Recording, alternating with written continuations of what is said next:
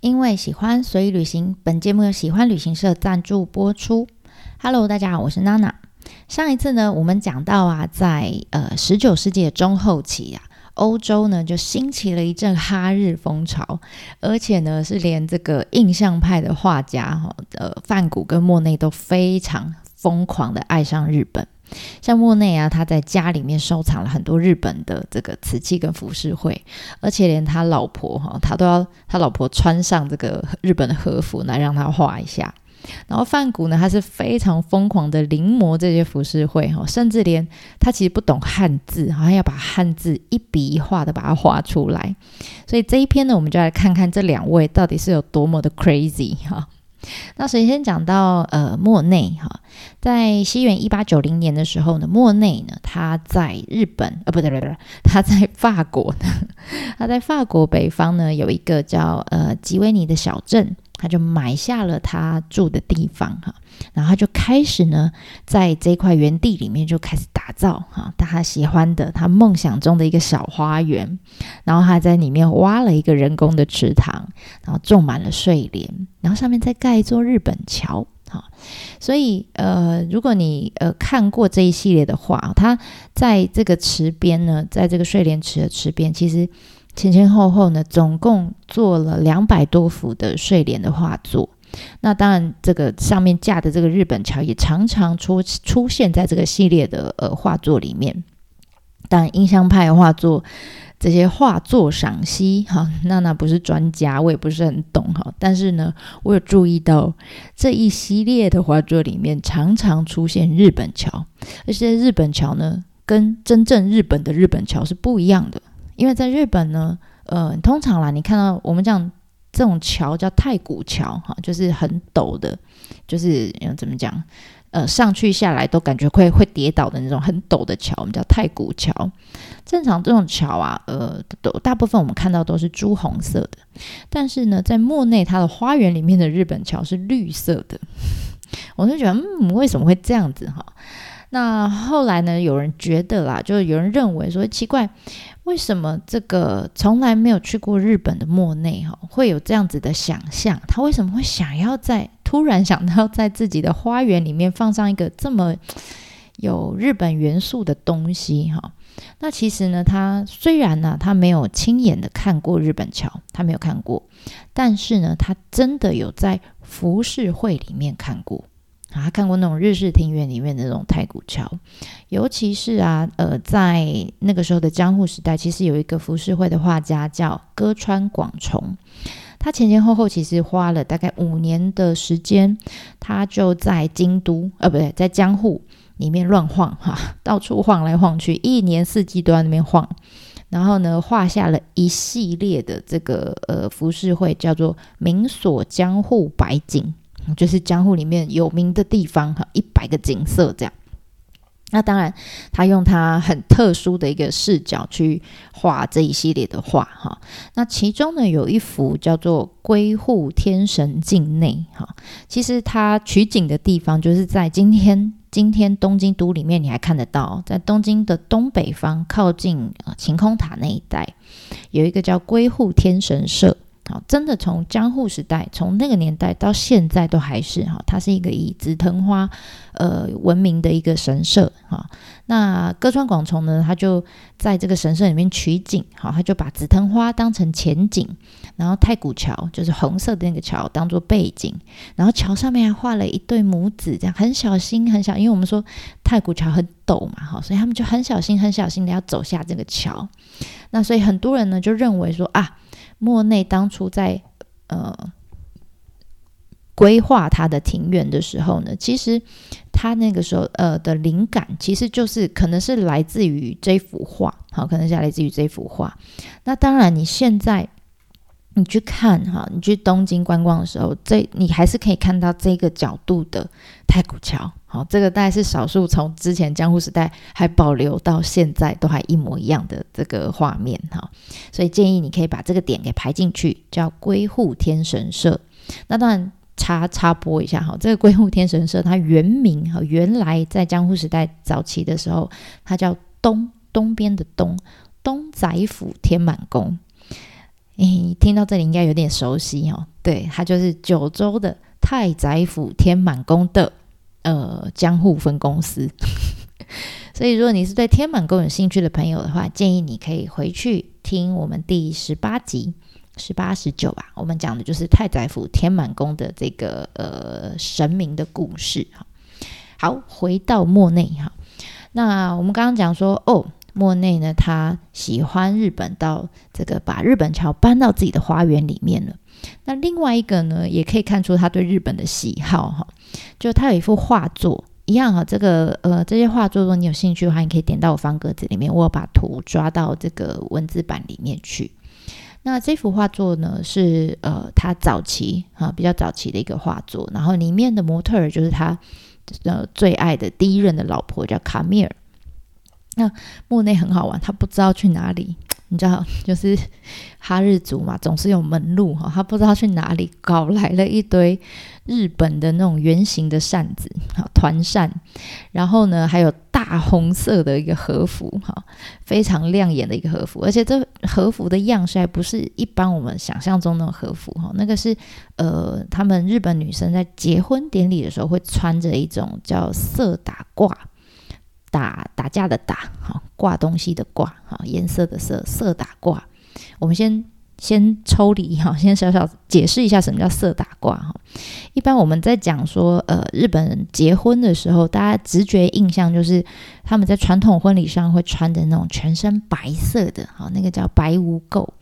那大家应该对这个白污垢比较有印象哈。其实这个白污垢，呃，的确没错，他们结婚会穿哈。这个什么意思？就是他们穿着白污垢，就好像说，意思就是说我女生呃要嫁到男生那边去呢，我就是要嫁过去之前，我就把自己用成像一张白纸一样，很纯洁、很干净，就是零污染这样。然后我嫁到你家之后，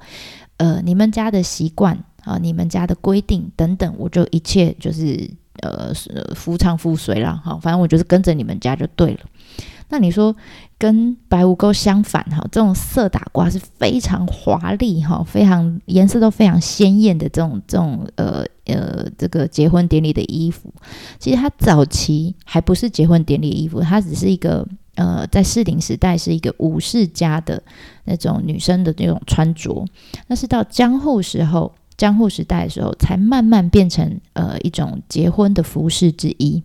那我们刚刚说，它跟白无垢完全相反啊，它很鲜艳，而且上面可能会画一些什么呃龟啊、鹤啊、凤凰啊这种很吉祥的象征图案。然后呃，这个裙摆会非常长，拖到地上这样。那这种色打褂最常看到的就是大红色。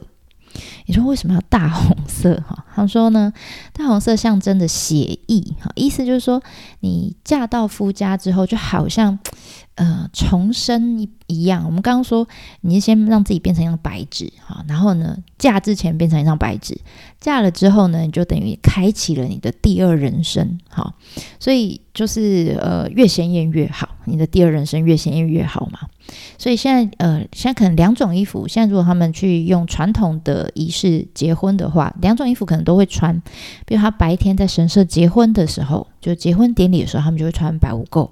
那到晚上呢？宴客的时候，他们就会穿色打褂，但是要注意哦，那个顺序不能穿反哈，因为你不能先重生，然后再马上变成一片洁白，超奇怪，对不对？哦，所以这个是呃小小插播一下哦。对，还有日本的花魁，他们也会穿上这种色打褂啊，什么意思呢？意思就是说。让 K 来的时候，哈，你跟我这个花魁相处的这段时间，就仿佛好像在娶新娘一样，跟娶新娘第一天一样，这样的幸福感，这样好，所以他们花魁会穿好，好，OK，那我们插播完毕，回到莫内的老婆身上，哈，我们刚刚讲那幅画，那幅画呢，其实你可以看到卡米尔他，呃，他不是脸正对着镜头，他他是背，应该说他整个身体是背对着镜头，然后。呃，有点回眸，好回眸一笑的方式，这样看着我们讲镜头啦，镜头其实就是莫内，啊，是那种回眸一笑的那种感觉。那有人就觉得说，哎，这样的姿势啊，可能呢，可能是受到了浮世绘的影响哈，因为有一幅浮世绘呢是临川诗轩这个画这个画家哈，他算是比较早期的浮世绘的画家，所以有人说他是浮世绘之祖。那他就有一个代表作，就是叫呃，你说翻成中文就叫《回眸美人图》。如果你想看的话，一样可以上我方格子哈。那你说仔细看哈，这个。呃，他的动作其实真的有点哈，有一点点那个感觉哈，跟那一幅画跟《回眸美人图》有点像。那同时，你再回到马呃卡米尔的身上，你看到他和服上面其实他画有武士的图案。然后呢，这个我们刚刚讲这个早期就是武士的啊，武士家的女生会穿的衣服嘛，的确哈，这个它和服上面有武士的图案。然后呢，背景。哈，有很多呃，我们叫团扇哈，就是圆形的扇子。那这扇子上面也有一堆浮世绘的图案，所以你就发，你可以想象，就是整整幅哈，整幅图就是都是日本风就对了。所以你乍看之下，你就觉得哇，这张图就就很显然就是一个呃日本控 在画一个洋妞哈 cosplay 日本妹的一个照片这样子感觉。所以你你。嗯，莫内就是那个日本控了，哈。但是你仔细看哦，你会发现稍微嗯有点不太对劲的地方。哪里不对劲呢？我们可以先看看卡米尔的头发，还有手上的扇子。卡米尔头发哈，在画里面它是金色的，那你会觉得嗯啊，一个老外啊，阿多啊，头发是金色，有什么好大惊小怪？就金发碧眼嘛，哈。可是，如果你看过莫内在其他的画里面，他画了很多卡米尔。那其他画里面的卡米尔呢？他头发，因为他是法国人，所以他头发其实是黑色的。但是在这一幅画里面，这幅画它叫《日本女子》啊，但其实里面是他老婆哈。在《日本女子》这幅画里面呢，呃，莫内他很刻意的让他戴上金色的假发，然后才画的。这是第一个，好，那第二个是他手里面呢拿了一把扇子，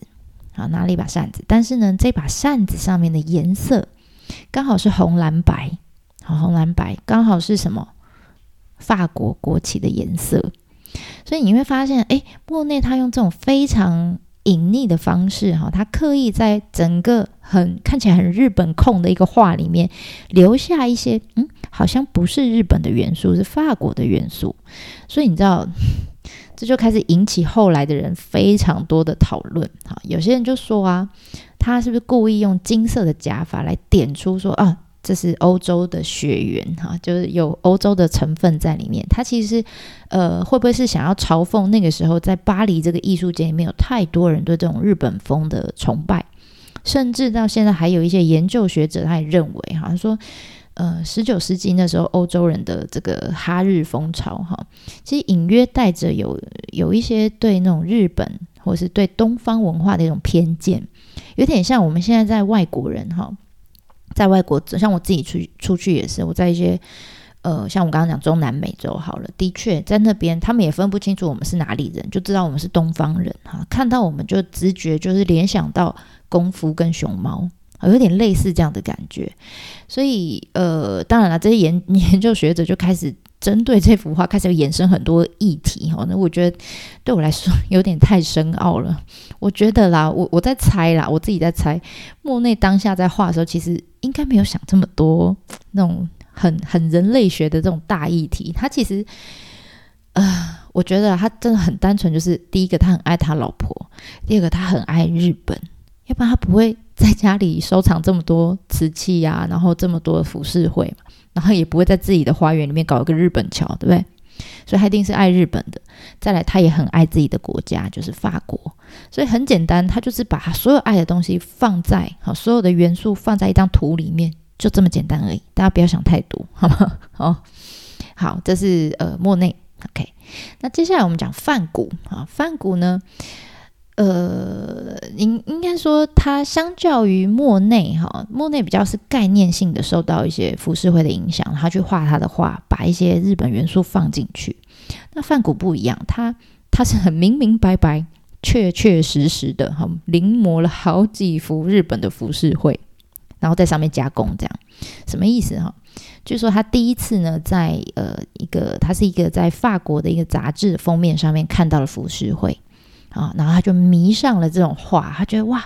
这画实在太特别了，色彩非常鲜艳，然后线条很丰富，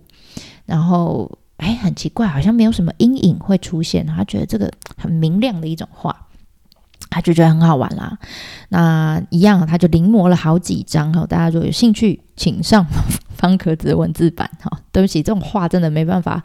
呃让大家看到哈。好，所以呃从他几幅画，我选了两三幅哈，有放在这个文字版里面，你大家可以看出来，他就是一个非常认真的好学生哈。他老老实实的用他油画的方式画出日本的版画浮世绘哈。那第一个，我们先看看他的作品，也就是他临摹的第一张的作品，叫《花魁》啊，也就是他在我刚刚说他在这个法国杂志封面上面看到的那一个啊。那呃，当时呢，他画这幅画，你去再去比对，你再去比对日本的一个浮世绘画家叫西斋英泉，他有一个呃一幅画叫《云龙打卦的花魁》，一样哈，一样。也是花魁，那你就看这两幅图哈，你把它比对放在一起，会发现，嗯，它就是女生的脸和左右身体左右相反，除了左右相反以外，从头到脚几乎一模一样，只是一个是版画，一个是用油画哈，所以你就知道，呃，范谷他就是用，他还刻意哈用一些比较粗犷的这种笔触去，就是他想要画出那种木板画的感觉。啊，而且呃，应该是因为画布尺寸的关系哈，所以他不想要旁边是空白的。啊，因为因为原本那幅他临摹的那个画，好，那个花魁是比较长条形、比较呃高的，然后比较呃比较窄的。那所以他画布两边是空白的嘛，所以他就开始加了一堆哈，有竹子啦，有青蛙啦，有池塘这样，让整个画面看起来比较丰富、比较缤纷。那那有一种说法是说，像刚刚讲竹子啊、青蛙，这个在呃法文的俚语里面有妓女的隐喻。好，我我是不会法文，所以我不是很清楚。如果有懂法文的人，可以来帮我解释一下吗？好，这是第一个。那第二个跟第三个呢？其实他临摹的都是同一个画家，就是歌川广重的画。好，而且他模仿都是呃明锁江户呃。明锁江户白景，就是我们刚刚讲到，呃，莫内他不是说，呃，他看到那个太古桥嘛，也是这个系列的作品里面看到的。好，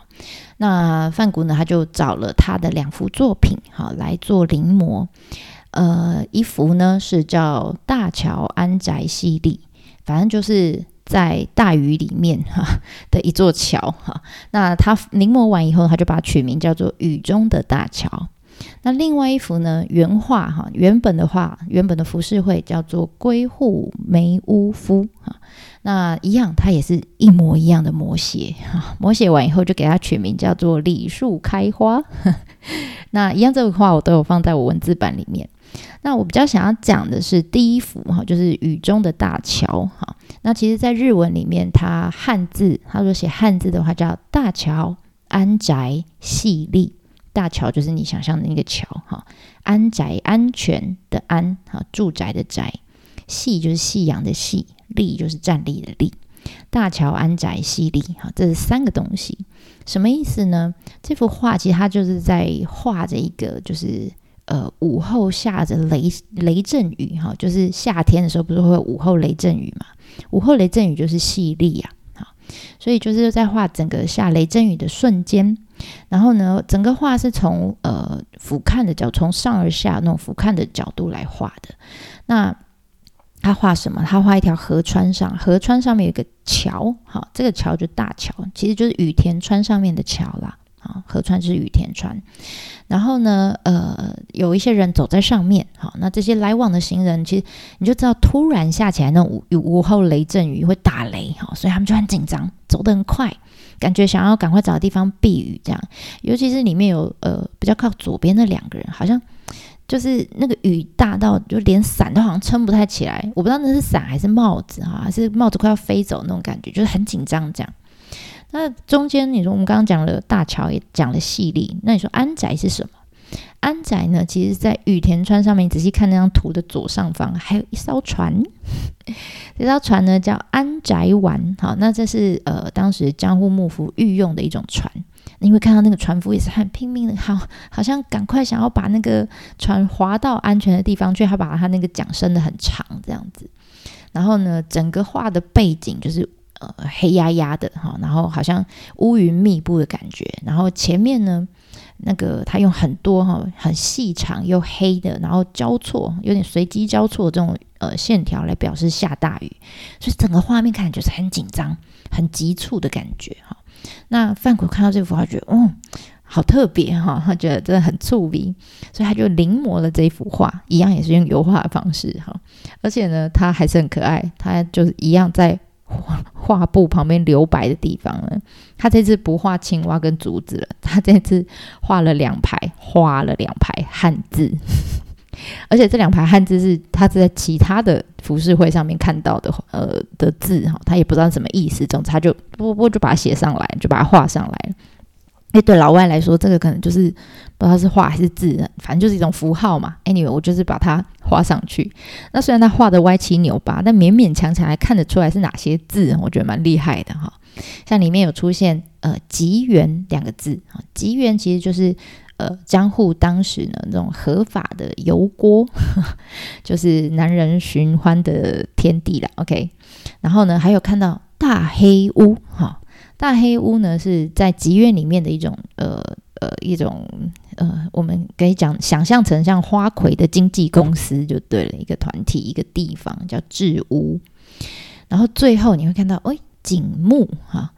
锦上添花的锦，木头的木，那景木是什么？景木是花魁的名字啦，好，总之呢，你大概可以看得出来哈，他那时候呃收集到的这些服饰会，非常有可能就是当初可能在吉园里面的某间店，他是呃要打广告，说我们家有这样子的花魁啊，可以来哪一间置屋里面找哪一位花魁这样子，好，所以这是当时的广告纸啦，好，可以这样想象，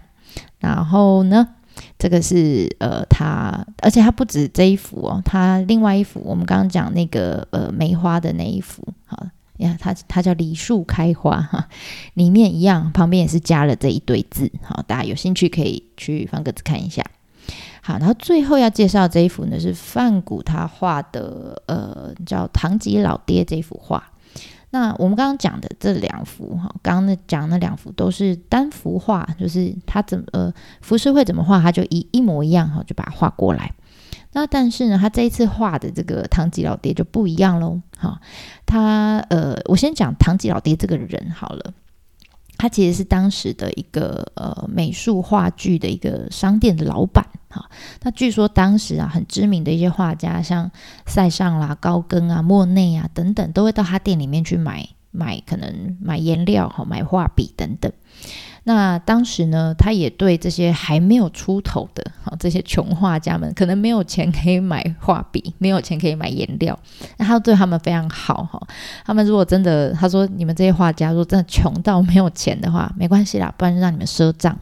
不然就是这样，你们就呃画画，你们拿你们的画作来抵债这样子。而且据说范谷他往生以后呢，第一幅被卖出的画就是在这间店卖出去的。